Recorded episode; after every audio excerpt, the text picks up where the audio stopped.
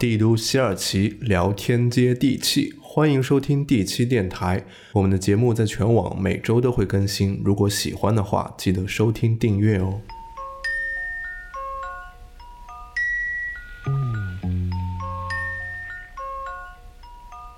欢迎收听第七电台，我是一石，我是小修，我是海蛇。哎，老搭档了，好久不见了。我能感觉到这个一时跟别人录完了之后开始嫌弃我们了，你觉得了吗？对我非常嫌弃。对，都都是有一个蜜月期，对，嫌弃期和分手期。人家都七年之痒，我们这才七天不见嘛，是吧？但是感觉离上一次录还过了好久。嗯，感觉像上辈子的事，就是太骚了，上辈子都出来了。我不想认识你的话，就已经应该过了一个月了。嗯，对。上一期咱们录的是欢庆，是吗？对，春节嘛。那期我都快把自己说哭了。哦，那个我们不聊这些细枝末节的东西啊。对，其实我们今天录这一期之前已经被我。已经被我咔嚓了一期了啊，所以这一期我破罐子破摔了，咱就把这个最近的加班啊，然后经历各种无语的事情，我们就发泄出来吧。然后我们会以 PPT 为抓手，我们今天就要来聊一聊 PPT 这个东西，我们为什么会痛恨 PPT 文化？海蛇，来吧。其实你刚才说这个挺好，就是。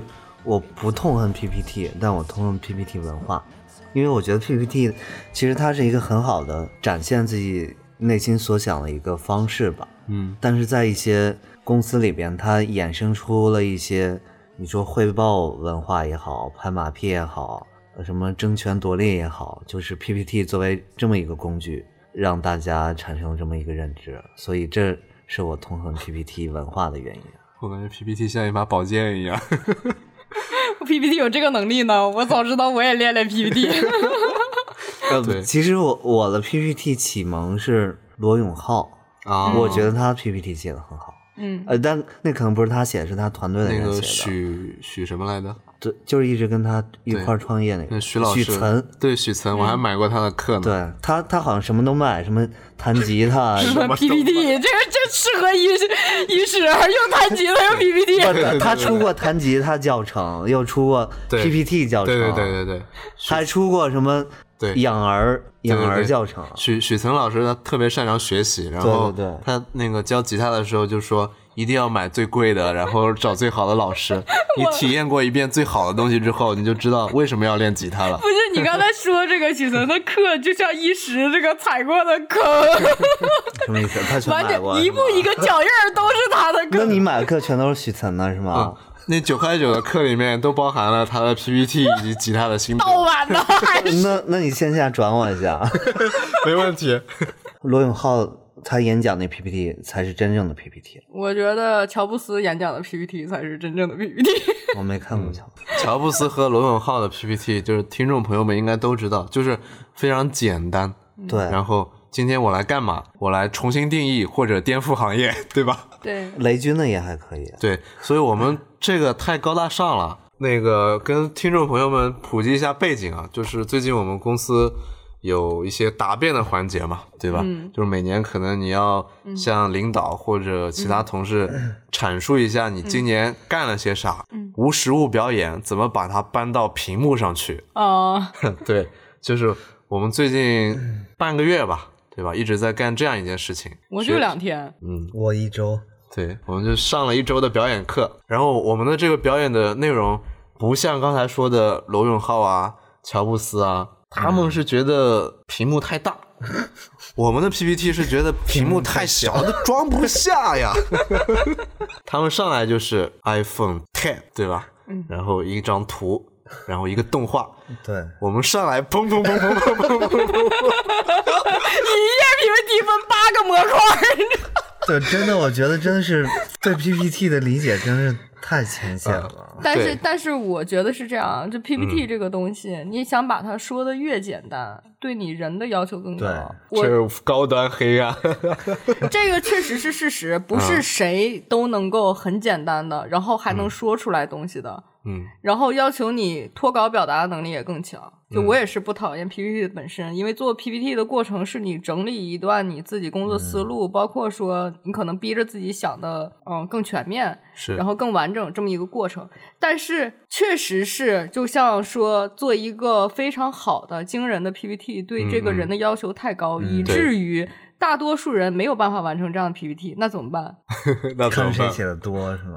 就能把自己就是各种罗列，然后铺满，嗯摆数据，比如说一页放八个数据的那个分析，嗯然后大家都按这种制式去做这个东西，也不知道为啥啊，有一天可能一个。P 九胜 P 十的人写出一个这样的 PPT，还是是吧？自上而下，大家一看，哇，这个 PPT 居然行！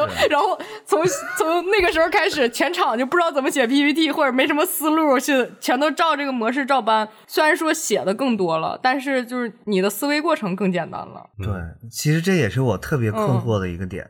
咱们在讲这些 PPT 的人时候，台下的这些听众竟然接受了，嗯，并且嗯甚至认为写的越多，字儿越密，嗯，是一个好的东西。简单总结一下，就是我们刚才一直 PPT PPT 的，其实有两种 PPT，一种就是大家在电视上看到的发布会，非常简单，对吧？就这个是比较 OK 的。然后我们刚才聊的喷的更多的是我们最近遇到的很多，嗯，我用数字来表达一下吧，它的这个容量起码三十兆以上，对吧？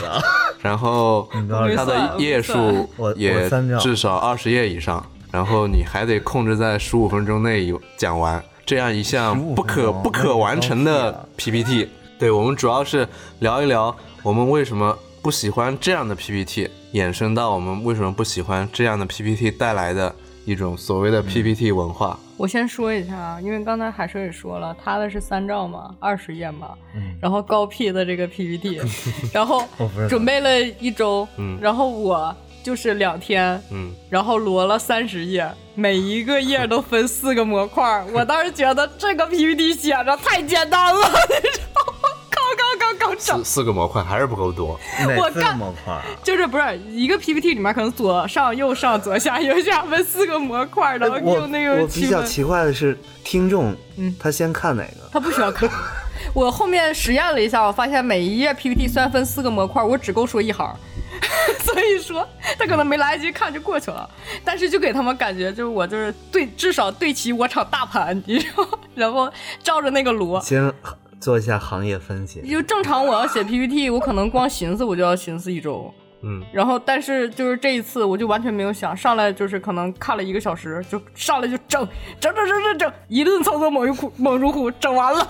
最 最后整多少兆啊？三十张，但是多少兆我忘了。那铁定三十兆往上走了。对，刚才说到听众了，就是 PPT 这只是一个手段嘛，对吧？，对其实就是说帮助演讲者如何更好的传达你的对，你的信息。你们这个这两周遇到的听众到底是什么样的听众呢？最近有两个场景，嗯一个是比方说开周会、什么总结会的时候，哦，你们开周会还要还要写 PPT 对？，嗯，开周会就是每高个 P 就是不一样。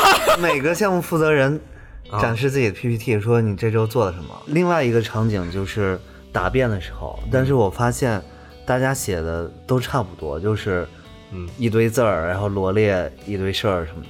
就是我刚才之所以说我困惑的原因，就是如果这种情况你去，比方说我前司在阿里的时候，你展示这样一个 PPT，嗯，绝对一堆人喷你，你根本就讲不下去，因为听众完全不知道你在说什么。你的抓手是什么？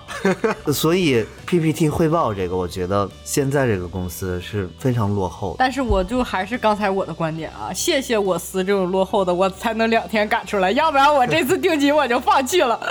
对，就是如果像这样的形式，你在阿里答辩，你根本就讲不下去，因为评委们完全听不懂你在说什么。我有一个问题啊，就刚才海蛇说了，我用 PPT 汇报这个事情，你们对这个用 PPT 汇报这个事情是怎么理解的？在我的理解当中，PPT 应该是用来做公开演讲的，就是它一个演示的东西，为什么会变成汇报？在我理解，汇报不应该是用这个 Word 文档来做的嘛，对吧？嗯所以我我特别想跟大家探讨一下这个东西。我是觉得吧，PPT 汇报只有在那种像高层，就是他不了解你业务的具体情况，然后你需要跟他把整个背景事情说明白，嗯，可能你才需要。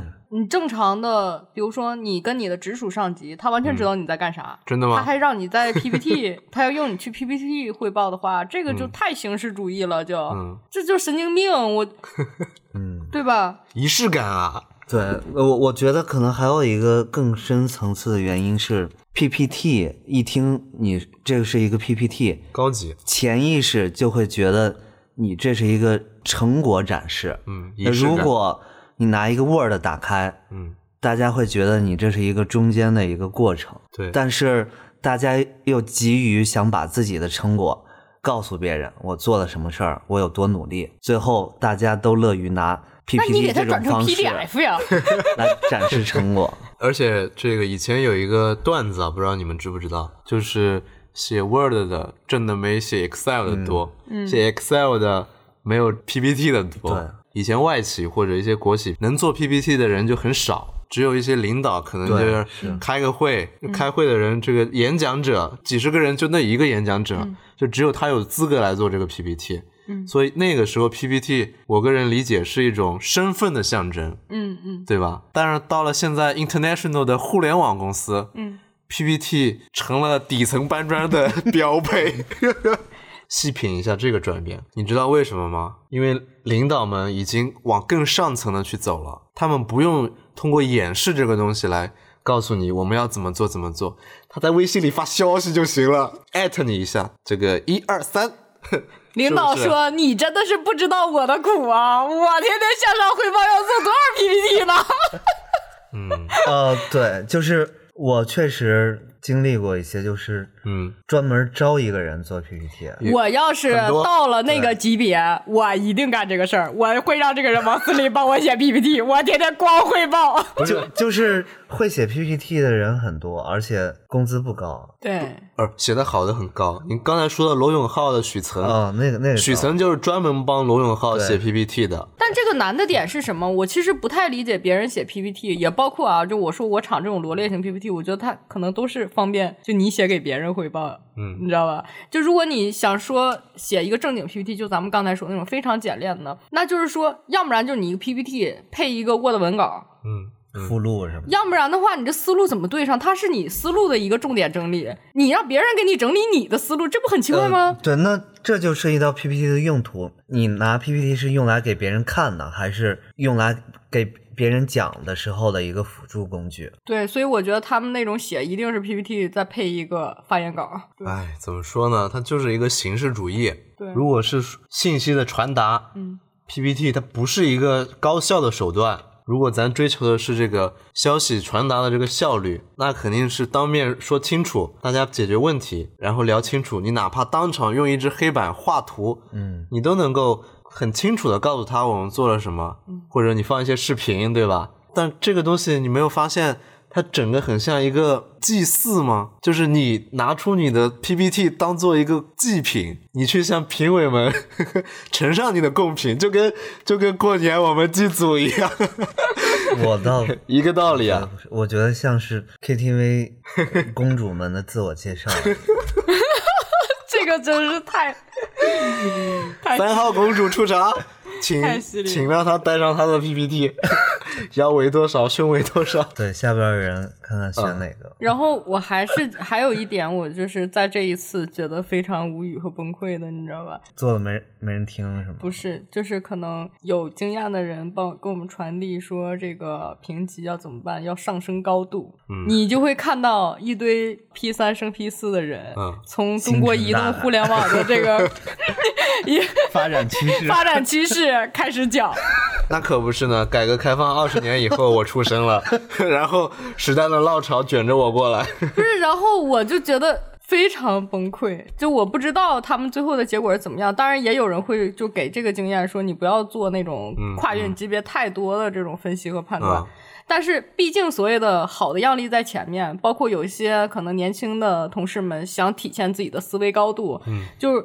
不免会这样子。但是大家都在聊自己的思维高度，到底谁在做事儿？就是有的时候，我觉得其实这两个想法是会互斥的，或者说你这个事儿做得好，你其实很难说完全从高度上面去评估，因为你会更落出于着眼于细节。但是你要一直在高度上面去考虑问题的话，其实你对细节是完全忽视和不在乎，它就是完全两种格局的东西。你一个人把自己说的，你知道，从上到下你，是看过类似的 PPT 是吧？对，哎，那他理论上说一些行业趋势之后，他会一层一层往下拆，拆到对啊，自己做的事儿。比如说那如果这个流程是顺的，就是是顺的，看起来是合理的，嗯，但是你绝不相信他这个分析，是他自己分析的，或者是就是跟他的业务真的基于他业务基础上的，嗯嗯，对，就他的职职位不可能能接触到这些东西，就是他只能说在外面去听一些成功学呀，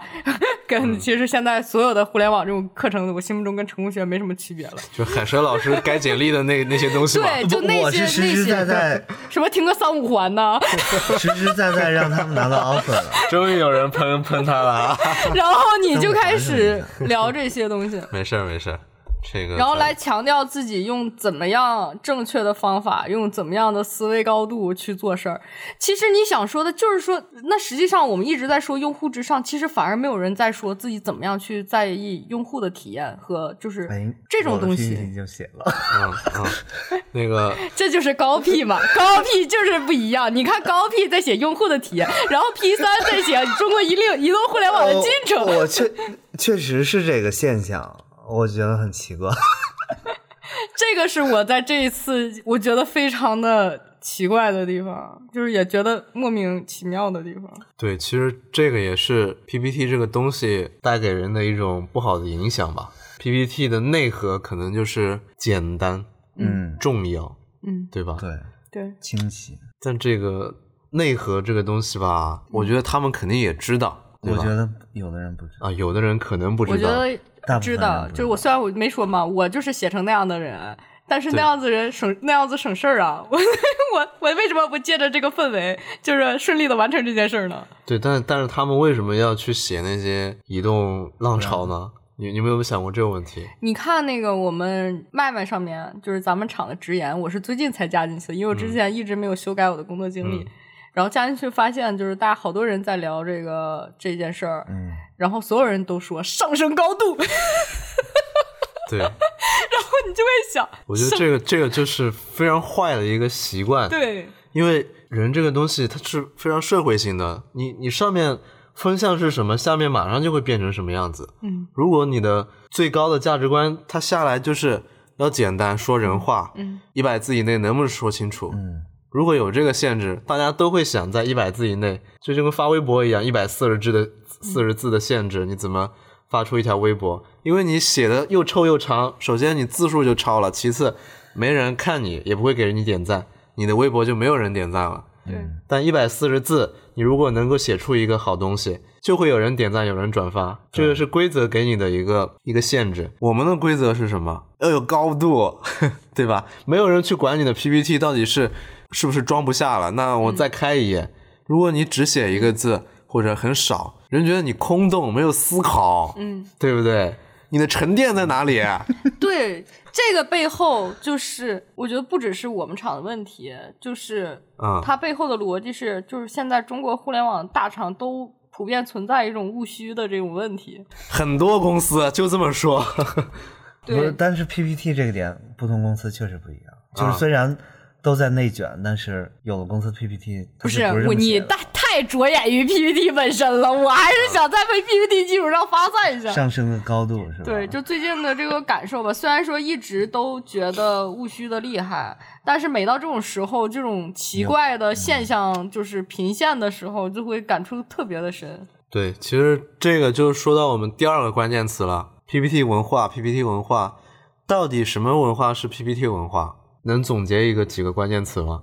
我觉得一个就是形式主义，一个就是我刚才说的务虚，嗯，那不就是形式主义吗？不是，不只是形式主义。嗯，那这务虚包含了很多东西啊，嗯，嗯，我我觉我觉得还有一个就是懒，对，就是他根本就没有思考，就是就别人写啥样，我也写啥样。呃，就是他没有思考这个事情的本质是什么，而是把一些结果堆上去了。我觉得海蛇的全程 就是在讽刺我，在批判我。我我我说我说的是这个事儿的本质，你是有这个想，你是有这个共鸣是吗？没说我这个行这次的这个行为就是这样的吗？就是懒，不不就是所以才导致的。不是你是普遍现象，就是大家懒，不懂得思考，不懂得觉得这个数据背后到底是什么原因，而只是把这个结果一堆一股脑什么粘上去了。粘上去了，然后也不想，并且看的人也乐于接受这个。一看你写了这么多，证明你很刻苦、很努力，我接受你的这个工作成果。哎，他有那味儿了啊！我必须得说，然后我不是懒，慢慢我是加班加的没空想。嗯，但是但是那个 PPT 上面的逻辑肯定还是通顺的，所以他们不是懒，我觉得就是一种习惯的问题。我还是得回到习惯这个问题上来。我这个我写的这一次 PPT 比我以前写的 PPT 也复杂了不少。嘿嘿，对，怎么说呢？我我本来是不想参加这一次 PPT 的一个选的，但是他说不参加你就没有哪些哪些哪些东西的一些资格。嗯，我一想，那这个五斗米我也得折腰啊，我我就参加这个东西了。嗯，我上次做 PPT 可能是我大学做课社的时候，真的假的？真的我很少做 PPT 的。那你一方面就是我我我我觉得自己还挺幸运的，没有没有经历那些东西。我真的非常讨厌 PPT，明明很多东西能够说清楚的，甚至打个电话三分钟就说清楚的东西，为什么我要把这道菜菜都凉了，我还要把它摘出来说这个菜我用了三个月的小油菜，那个肉是十个月的小猪肉，然后我炒我用了什么菜籽油啊？菜虽然凉了，但是这个配方我都不给你包装的很好，我炒给你吃了。我的习惯就是你他妈要吃菜，我就赶紧炒给你吃。但是我确实有不同的感受。重点写 PPT，就是在你这个结果特别牛逼的时候，你写 PPT 整个人都是亢奋的，那 是你知道吗？哎，你是在我怎么说呢无形中逼是吗？你 结果牛逼的时候，你干啥都亢奋，没有，跟写 PPT 没关么系。？我写 PPT 就是为了证明老娘不是随机的牛逼，老娘是有系统、有思路的牛逼，你知道？就是这种那个写的时候，你整个人都是亢奋的。但是你如果成绩你自己不是特别满意，你就会觉得这个东西就像是逼良为娼，哎就这种过程。所以你没有，你没有理解 PPT 的精髓。你刚才说的那个东西嗯不需要 PPT，大家都知道。贾老板怎么去美国的呀？人家就是能够空手套白狼，用一个 PPT 让大家知道，虽然你现在什么都没有，甚至你还亏了几十个亿，没关系，我们挺你。你的 PPT 让我们看到了希望，看到了未来，太精美了，这个逻辑太顺了。对，然后我觉得，如果我现在不相信你，别人可能会相信你，我会错失这个机会。PPT 能给人这样的一个东西，这是幻觉。你说的那个东西脱离了 PPT 的精髓了。那我可能没有领略到精髓过。对，所以你还是你你你所谓的 PPT，可能还是说你想把你成功的结果给大家看，获得一定的虚荣心也好，一定的成就感也好，它不是它违背了 PPT 这个务虚的本质。嗯，你自己刚才说的 PPT 是务虚，对吧？不我，我刚才说到那个务虚，就是说，我说如果说 PPT 汇报这个文化啊，嗯嗯就是在我眼里就是一个字儿装，装。你知道吧？就是不只是形式主义，就好像说大家没干成什么事儿，但是大家这个全全流程都在用比较高端的东西在做的话，就好像很牛逼，就是相当于以后大家都不用中国话了。哎，Tony，对我是要 PPT。What's your problem？对，就在乎的是是这个过程，就是你叫什么？你开着特斯拉去买菜，啊，那我开的也是特斯拉，你知道，就这种过程，好像、你不能开一辆雅迪来跟我说，我们用的其实都是电。呃，不，这个我想问一下小邱，你之前也有体制内的一些工作经历吗？当时有做一些 PPT 之类的，跟这儿有什么不一样吗？你知道体制内的 PPT 更可怕。体制内的 PPT，我前两天还看我同事在同学在写 PPT，、他们那个是上亿项目项目的图标，嗯，我看见他把论文整页往里粘，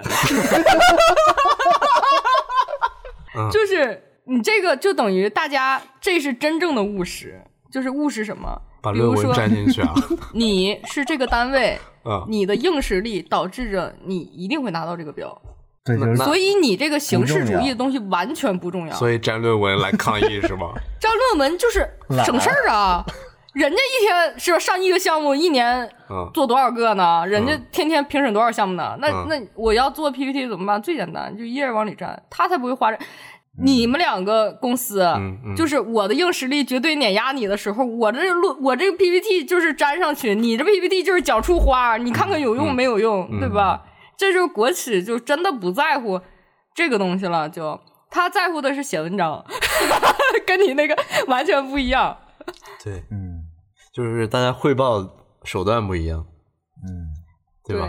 思路或者是说思路吧，就像我们这些外面的这些市场化的公司，大家都是在拼命的证明自己有逻辑、有能力等等，然后体制内就是自己思想多么正，或者是说哎，等等啊，就是但是其实也也有一个现象，就是前几年很多创业者嘛，就是你得拿着商业策划书去跟投资人聊，但是你那个时候什么都没有，你嗯。只有一个 PPT，嗯。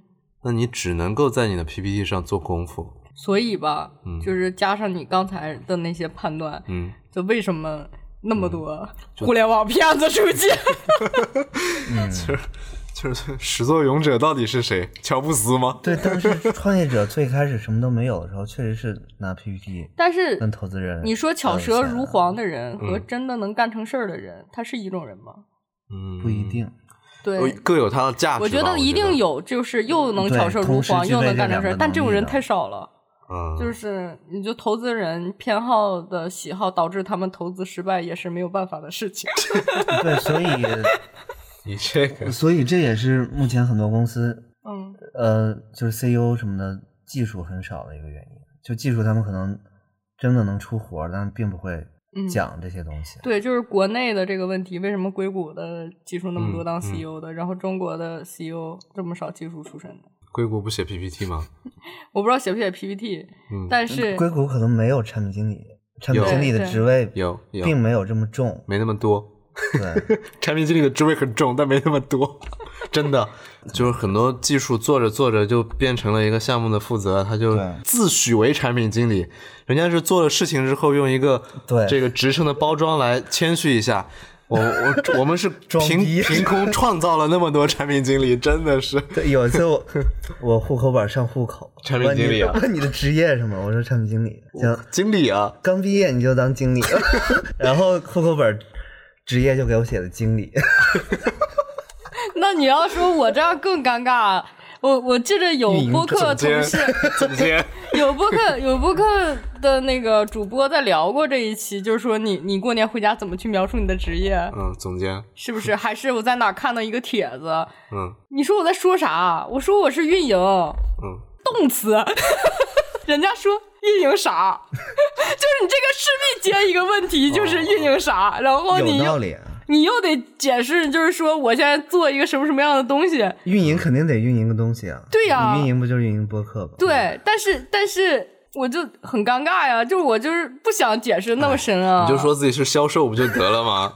大家都懂，你还非要运营来运营去的。妈气死我了。哎，那个又又又扯开去了。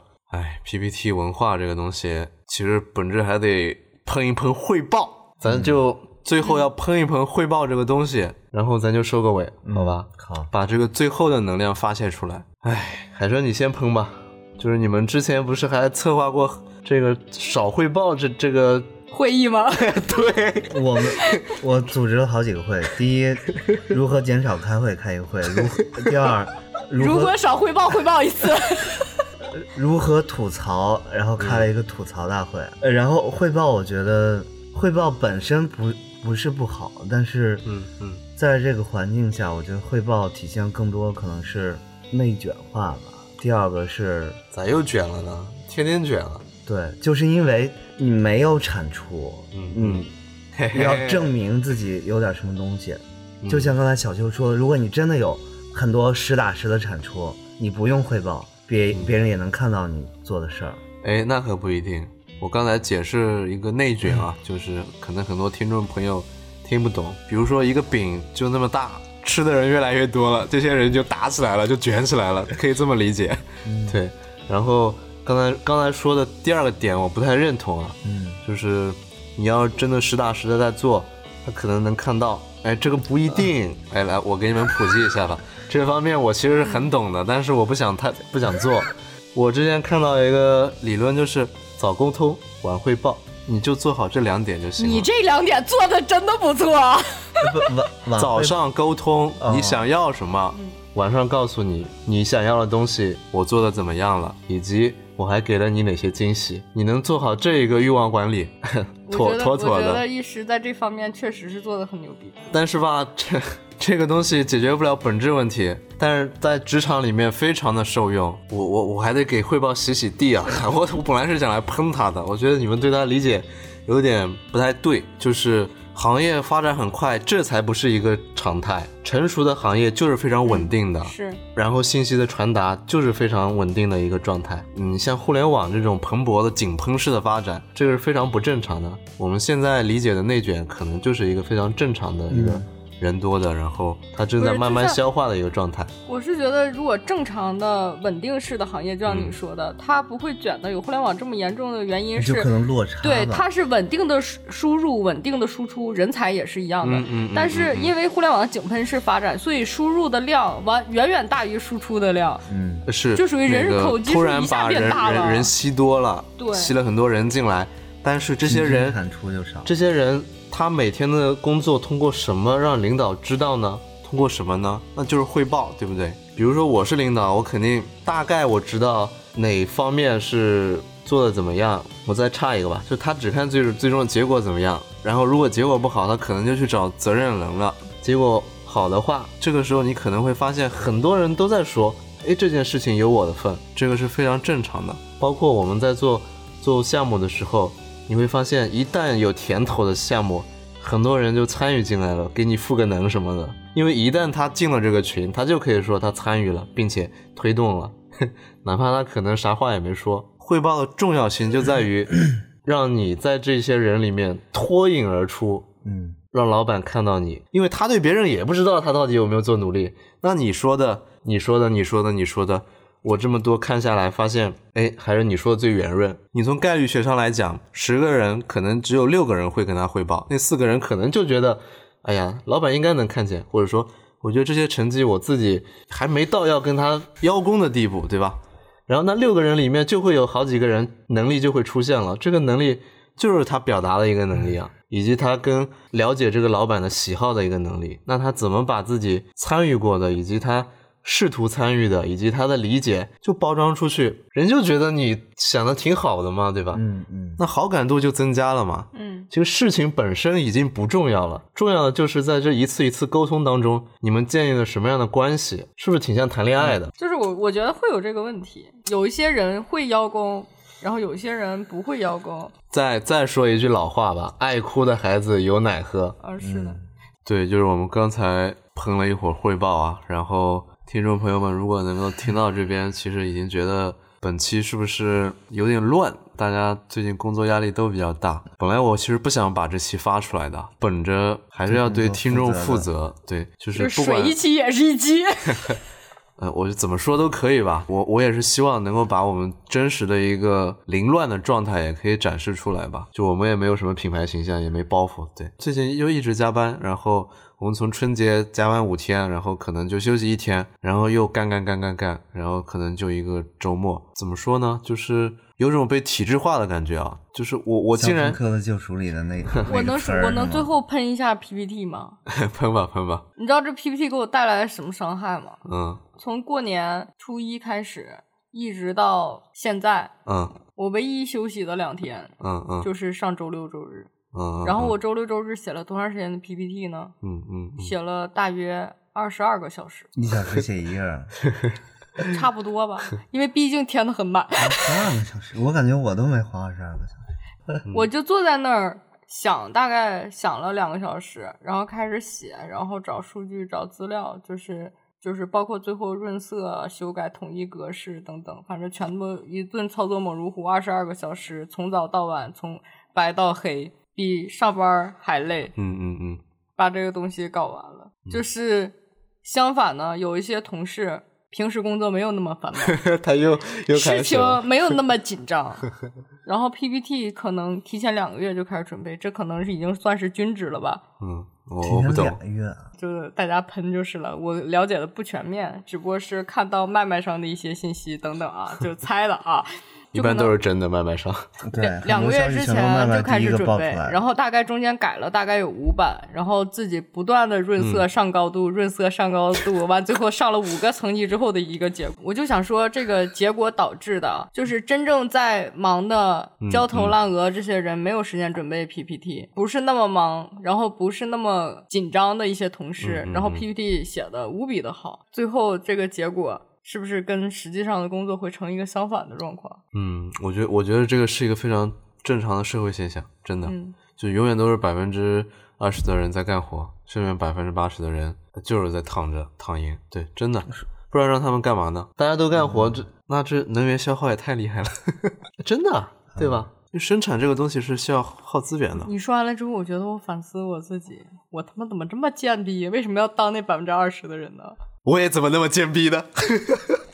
我 我们喷了很多东西啊，但是就是真的非常一个正常的东西，可能我们理解的东西是反而是不正常，但究竟什么是正常，什么是不正常，我觉得没有必要去追寻这个标准或者答案，因为它永远是别人给你一个设置的东西，所以还是我们自己做的问心无愧就行了。在别人眼里，可能你也很划水，或者你也很水，真的这些，因为大家的目标和取向以及标准完全不一样，你相互攻击的话，永远就会沦为诡辩，对吧？嗯因为每个人总有一些漏洞可以被找到。然后我们回归到这个本期的主题吧，就是通过 PPT 为抓手，我们吐槽了一下 PPT 文化，然后又上升到这个汇报文化，又上升到这个务虚、形式主义这些东西。我也想表达的就是，我我们讨厌都是虚伪。换一个角度来看，一些假的东西是不是也能够起到安稳人心的作用呢？就我其实也在想这个问题啊。换句话说，这世界上已经没什么真实的东西了，可能完了，是不是有抑郁前兆？你刚才那那一吼那一吼出来，我发现抑郁没没有没有，也比较丧啊，比较丧啊。对，唉，我看海蛇已经已经瘫倒了。平常巧舌如簧的海蛇老师，今天也终于，他又缺氧了。终于被我干倒了。我我也最后说一句吧，其实、这这次还是挺感谢能还能作为嘉宾参加这个节目的。对，这就是是他最后一次了。呃最后有两点吧，第一点就是呃至少我的心情变好了，第二点是让我知道了不只是我一个人还在迷茫，就是大家可能都比较迷茫。嗯他俩心情是都变好了，我心情现在一点都不好，这节目没法剪了。我本来心情稍微好点，让他这么一说，我就心想说，我抽到这安慰剂了，我。我我的意思是说，人生或者工作的过程中，嗯大家有时候都会很迷茫。你对于像 PPT 啊、汇报啊这些东西，嗯嗯，但什么是真正对的东西，我们也不知道我我是这么理解的，我这个尾还一下子还收不了。啊。我我是来工作挣钱的，然后既然公司需要这样的东西，我可以分出我一点时间为公司服务。但如果他占用我太多的时间，甚至变成了我的全部，以至于改变了我的心性，如果我被改造的特别彻底，我觉得也可以。但如果改造的半死不活，那就是非常难受的过程。别逼逼，十万一个月，专门写 PPT。写。对啊，我其实这就是我想问的一个问题。如果你们以后做高层也好，或者当 PPT 成为了你们手中的那把利剑，可以去斩获下属或者斩获呃老板、投资人，你们到时候会不会接受这样的一个方式呢？不用不用告诉我答案，可以自己想一想，因为这个也是我在想的一个事情。抨击黑暗的时候，是因为自己不是既得利益者嘛，对吧？其实是这样，就是你这个问题是个好问题，我觉得，就是大家都说一件事儿不对是很容易的，但你说出怎么样是对的，怎么样更好的、是很难的。对啊，不对不对的东西为什么还存在那么普遍呢？就换句话说，对就比如说今天按你说的，所有的汇报都不用 PPT 了，都用 Word 了，那其实一样的，Word 也很满。然后 Word 也会被骂得很惨。对，嗯，就是 PPT 只是一个形式。我在一个小人的揣测吧，就是如果效率过高，那中间那些人去干嘛呢？是不是？我们都要失业了。我们不要把自己想的特别厉害，把自己想的效率，特别高。不要把自己想多高尚。其对实，在这个体系下，有时候我很反感中间商啊，就觉得他赚差价。然后我仔细想，我每天干的事儿好像也差不多。某种意义上，我们是同行。嗯 那不就是拉个群，艾特一下，那个辛辛苦帮帮忙，评估一下，是不是？人人都是中间商，大家谁也别瞧不起谁。但是中间商也要有职业道德和职业操守，好好挣自己那份钱，然后开开心心过日子。那我们就下期再见吧。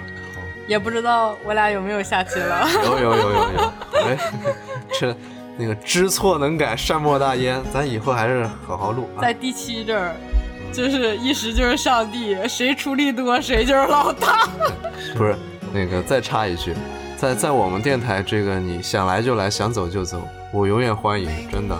就重点就是还是希望能够陪大家走过一些，度过一段一段时间嘛。就是假如我们以后不再见面了，你能够想起来我们曾经在这个地下停车场路过一些东西，蒙着这个。我还没说要走呢，你已经把门打开让我。呃我呃这确实是，就是、嗯就是一个人在一家公司能够干一年以上，或者是在座的咱们三个人，嗯同时能够干一年以上嗯，的概率还是挺低的。所以对，是是非常能录一期 是一期，能录一期少一期。我是所以我是我是打算，即使离职了，我也要傍着海蛇老师帮我改简历，指明人生方向。那我们就下期再见呗，拜拜。